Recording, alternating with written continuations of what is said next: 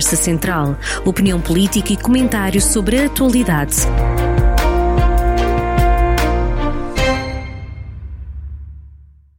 Bem-vindos a mais um programa da Conversa Central e esta semana com Adelaide Modesto. Obrigado por mais uma presença. A Ministra do Ensino Superior recomendou a criação de códigos de conduta e canais para denúncias de assédio nas universidades. Foi agora recentemente. Este é um assunto que se tornou agora visível, mas durante anos andou encoberto ou não existia? Qual é a sua opinião? Olá, Sandra. Olá a todos e a todas que nos ouvem. Um, efetivamente, estarmos a falar uh, da questão do assédio das universidades um, e mais ainda destes casos que vieram agora recentemente, uh, que foram divulgados recentemente, estas cerca de 50 uh, ah, denúncias, portanto, cerca de meia, meia, centena de denúncias de assédio de, e discriminação um, nomeadamente na, na, Universidade de Lisboa, um, traz para a ordem do dia este assunto. E a sua pergunta é de facto bastante contundente, eh, questionando-nos se efetivamente estas situações já existiam ou se estavam de alguma forma uh, com um manto de invisibilidade. Bom, e eu creio que a resposta acaba por ser um pouco óbvia. E acaba por ser um pouco óbvia pelas conversas de café que todos nós já ouvimos, pelas diversas tertúlias em que participamos e algumas piadas que se vão sendo perpetuadas ao longo do tempo e dos anos, e, portanto, aquilo que provavelmente poderia não existir era uma sensibilidade da comunidade para estas situações que está cada vez mais na ordem do dia, e que a opinião pública está muito atenta às questões de vitimação eh, das, das mulheres, das raparigas, eh, das jovens, mas também, por outro lado, pelo facto de as pessoas estarem mais disponíveis para participar ativamente e para dizer basta e para dizer não. Já existia um relatório, creio que, da Federação Académica de Lisboa de 2019, ah, com dados de 2019 sobre aquilo que ocorria na universidade, ah, mas foi efetivamente quando do silêncio emergiram estas denúncias, quando a Faculdade de Direito da Universidade de Lisboa cria uma espécie de um canal onde é possível a denúncia anónima de situações e depois o Conselho Pedagógico elabora um relatório, que estamos a falar um, da, da, própria universidade e dos órgãos do governo da própria universidade e da própria faculdade, que ao tomarem este tipo de iniciativas estão disponíveis para abordar e para refletir sobre estas matérias e para criar mecanismos e formas uh, de, de, quer de prevenção, quer de combate a estas situações. E estas situações que ficaram aqui por demais evidentes no coassédio diz respeito, um, trazem implícitas situações de poder e de desproporcionalidade entre as pessoas intervenientes, uh, das situações em que estão. Portanto, temos pessoas que estão uh, numa situação de fragilidade perante eh, terceiros que estão numa situação de preponderância, de alguma ascendência eh, sobre os demais, eh, mas nós não, não, não esvaziamos o assunto do assédio apenas e só nestas, nestas situações. E não esvaziamos nestas situações porque aquilo que deveria existir em bom rigor é uma estratégia global de combate à violência sexual em contexto académico. E aqui inserir não só um, as questões dos, dos, assédios que foram agora uh, trazidos ao conhecimento uh, de docentes em relação a, a alunos, a alunas, neste caso, mas também temos que estar atentos a outras situações que ocorrem no meio académico, nomeadamente as praxes, um, nomeadamente. Era isso nomeadamente... As praxes de alguma forma levam a determinados abusos existam e sejam uh, tidos como normais? Uh, bom, diz, eu gosto de fazer logo aqui uma ressalva prévia, que é uh, um, desta, desta, desta posição e de uma vivência académica que eu própria uh, tive quando estudei na Faculdade de Direito da Universidade de Coimbra um, e que e gostei muito e que participei muito na vida académica, na vida do associativismo mas a praxe, a praxe em si, a forma como é estruturada, se for uma praxe pela positiva de inclusão, de aceitação, de perpetuação de tradições, tradições essas que sejam eh, positivas, que tenham como valores a dignidade da pessoa humana, o humanismo, uh, o respeito pelo próximo, uh, são, uh, de facto, práticas que devem ser perpetuadas, que devem ser incentivadas. Quando falamos, quando falamos de condutas e de praxes que muitas vezes já não são praxes. Sob a veste de praxe e de não mais são do que ofensas, eh, não mais são do que perpetuação de violência em relações Uh, de, de, de, muitas vezes até de, de perpetuação de preconceitos uh, e, de, e de estereótipos. E, portanto, aí tem que haver um, um trabalho logo desde o início uh, com a comunidade estudantil, com o meio académico, para fomentar outro uh, conjunto de, de procedimentos, outra forma de estar, outra vivência e outra, e outra uh, forma de viver a vida académica com respeito sempre pelo próximo, pela dignidade da pessoa humana. E existem já experiências desta natureza uh, a serem feitas, uh, quer, na, quer a Federação Académica do Porto, que colabora com algumas ONGs, que nas queimas das fitas tem já um conjunto de, de, de várias ações exatamente para prevenir situações uh, de assédio, situações de violência sexual. E, portanto, uh, este trabalho, o que ele tem que ser, é um trabalho de, de consciencialização, de intervenção, de apoio à comunidade estudantil um, e tem que trazer uma nova cultura universitária no seu todo, seja aluno, sejam alunos, sejam docentes, e que seja uma cultura universitária que seja mais igualitária, que seja mais inclusiva e que seja, sobretudo, segura. Um, e que seja uh, segura porque sabemos também dos vários excessos que muitas vezes se, se cometem nestes, nestes ambientes uh, e que podem uh, aqui servir de gatilho para algumas situações desta natureza. E, portanto, se houver esta cultura uh, de intervenção e de apoio junto das comunidades estudantis, se houver aqui uma, um, um trabalho e um envolvimento um, que seja multissetorial, um, que seja multidisciplinar, eu estou em crer que uh, podemos ter resultados muito, muito, muito positivos.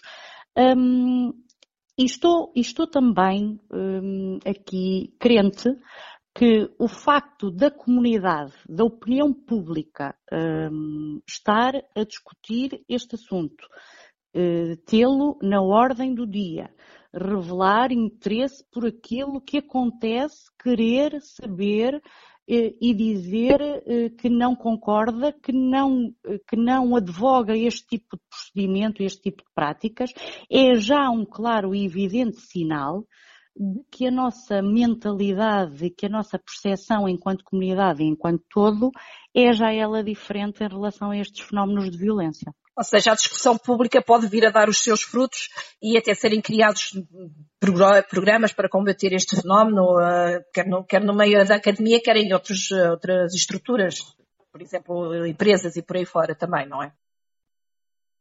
Sim, uh, veja, existem já, em, em, universidades do nosso país, existem já planos para a igualdade, que têm já previstos um conjunto de medidas que eh, tenham eh, presente eh, a, a, transmissão de valores assentes em dignidade da pessoa humana e direitos humanos e, portanto, também já tem aqui previstos mecanismos e, e, e, e formas de atuação para com as comunidades estudantis. Portanto, este trabalho, este trabalho é fundamental. Não estamos só a falar do assédio que existe uh, de professores em relação a alunos. Estamos a falar de uma cultura de violência sexual que existe no meio estudantil. Portanto, é preciso alargar o horizonte. Quando se detecta um problema, tem que se ir à raiz, efetivamente, da, da situação e perceber como, como é que ela se revela.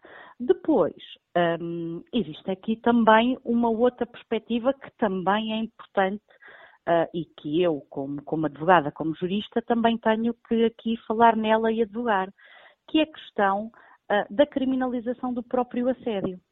Porque um, o que nós temos, uh, não queria ser fastidiosa a estar aqui a falar do Código Penal, mas não posso deixar de referir muito brevemente que nós temos uma previsão legal que prevê a importunação sexual. Uh, que tem também contemplado situações de exibicionismo, uh, propostas de teor sexual e contacto físico. E temos uh, também, por parte do, no artigo, quero dizer, no artigo 154, também temos aqui a questão do assédio persistente, da perseguição e do próprio stalking, que, que também está muito relacionado a, a, esta questão do assédio, eh, porque é, estão, são duas eh, eh, realidades que andam de, de braço dado. Uhum. E, portanto, o Código Penal prevê-o desta forma, mas não é óbvia a sua criminalização como um todo. Um, no Código de Trabalho, por exemplo, no Código de Trabalho, por exemplo, um, temos uma leitura mais abrangente na medida em que o Código de Trabalho eh, contempla o assédio moral, o assédio sexual, inclui a questão da discriminação, a questão da perturbação da dignidade da pessoa e a criação de um clima de intimidação. Portanto, temos uma norma eh, que é, eh, talvez, eh, do ponto de vista legislativo, eu, melhor construída relativamente à realidade estamos aqui, aqui a tratar eh, e, portanto, e tem aí contemplados os comportamentos indesejados de crise sexual, verbal, Uh, imagine-se, os contactos por e-mail, por telefone, os contactos físicos, portanto, é mais, é, é, é, uma, é uma previsão legal que está eh, mais apurada do ponto de vista da malha do que propriamente no Código Penal e da criminalização destes, destes comportamentos. E porquê é que é importante no Código Penal? É importante no Código Penal exatamente por esta questão ter sido levantada no seio da opinião pública, porque a opinião pública tem a necessidade de sentir que há normas que são respeitadas, que é tal prevenção geral uh, que, que, se fala em termos penais um, e porque há comportamentos que, pela sua gravidade, devem ser, devem ser, devem ser levados a, a julgamento e mais, devem existir, se assim se provar, condenações efetivas, porque senão temos aqui só uh, declarações de intenções e não temos efetivamente uma censurabilidade que dê tranquilidade à comunidade, à opinião pública, eh, de que estas práticas e esta forma de estar não é repetida, não é reiterada e mais ainda que há aqui esta, esta percepção de que a dignidade da pessoa humana, e era esta nota que eu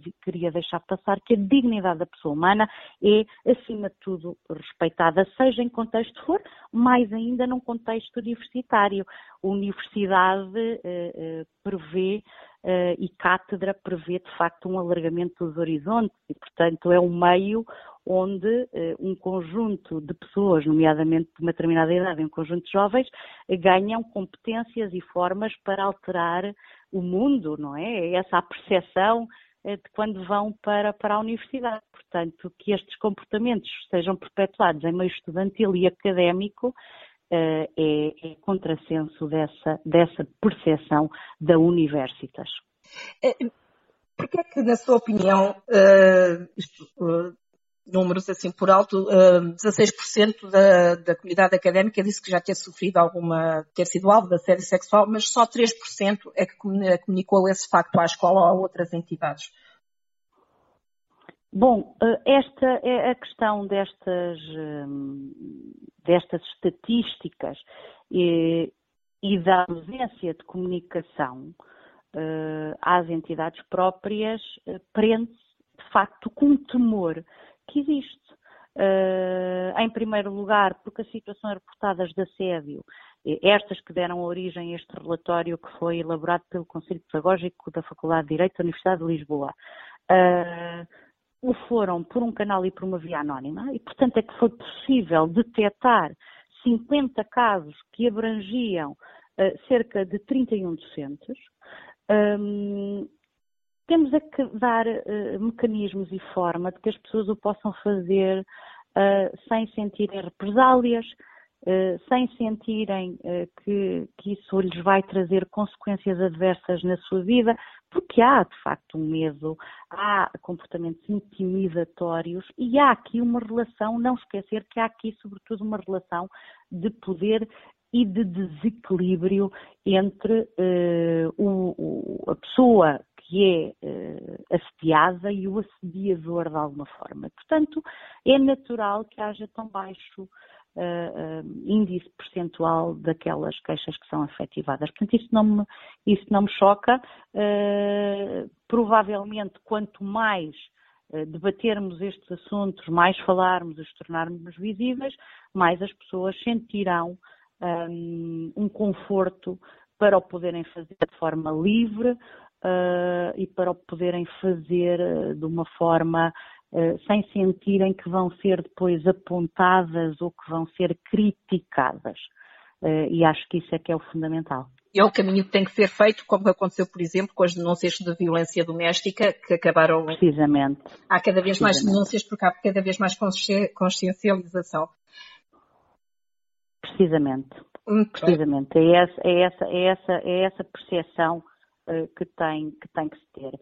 Eh, a vítima é eh, o que a palavra diz, é vítima e, portanto, tem que ser protegida e tem que lhe ser dados mecanismos para que ela sinta acolhida e que sinta, de alguma forma, proteção nesta, nesta necessidade que terá de, de, de revelar as, as, condutas impróprias a que foi sujeita. Muito bem, isto é mesmo um tema onde se aplica a expressão tolerância zero. Laide Modesto, muito obrigada por mais uma conversa central, por estar na nossa companhia. Obrigada. Conversa Central, a análise reconhecida que interessa à região.